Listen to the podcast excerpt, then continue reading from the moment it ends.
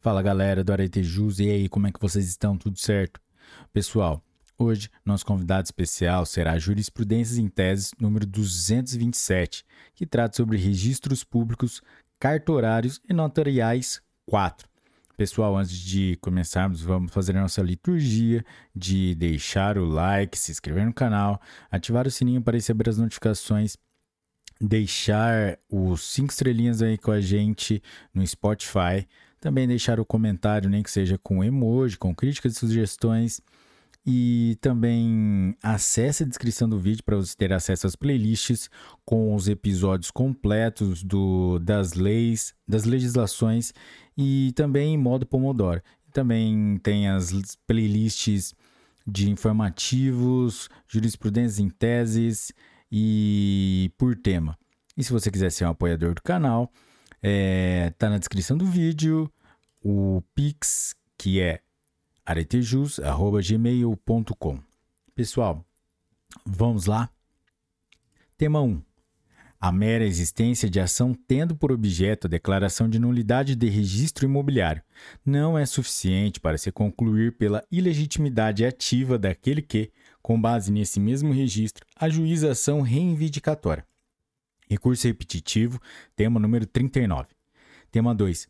O regime registral brasileiro admite a averbação de informações facultativas de interesse público sobre o imóvel, inclusive as ambientais, e o Ministério Público, no exercício de suas funções institucionais, pode requerer diretamente ao oficial de registro o assentamento de informações alusivas a essas informações.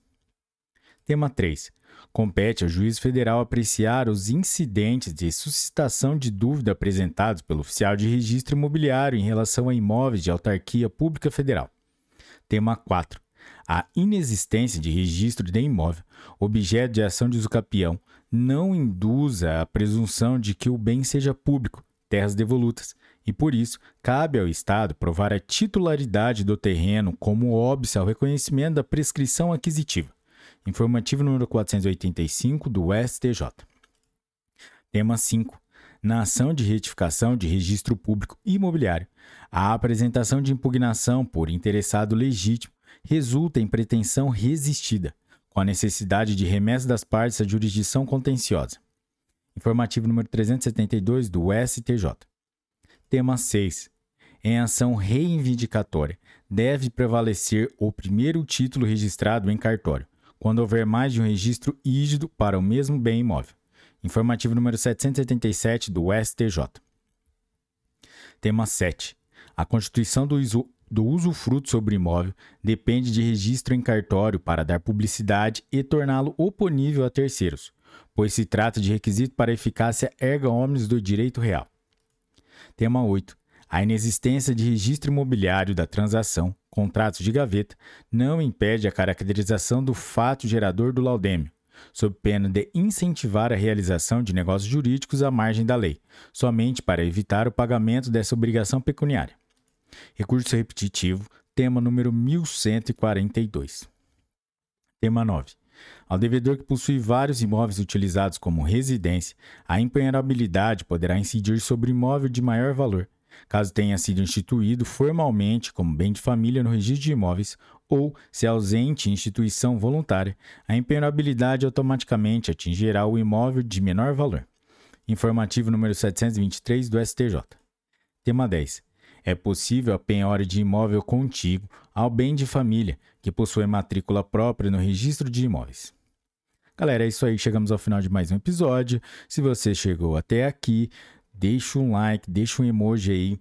É, se inscreva no canal, compartilhe com seus melhores amigos e não se esqueçam de acessar a descrição do vídeo para ter acesso às playlists com os episódios completos das legislações, episódios em Pomodoro, é, as, os informativos do STJ e do STF, jurisprudências em teses e também se você quiser ser um apoiador do canal para a gente deixar o nosso canal sempre completo e atualizado e com uma qualidade de áudio e vídeo muito boa, mande um pix pra gente, aretejus.gmail.com.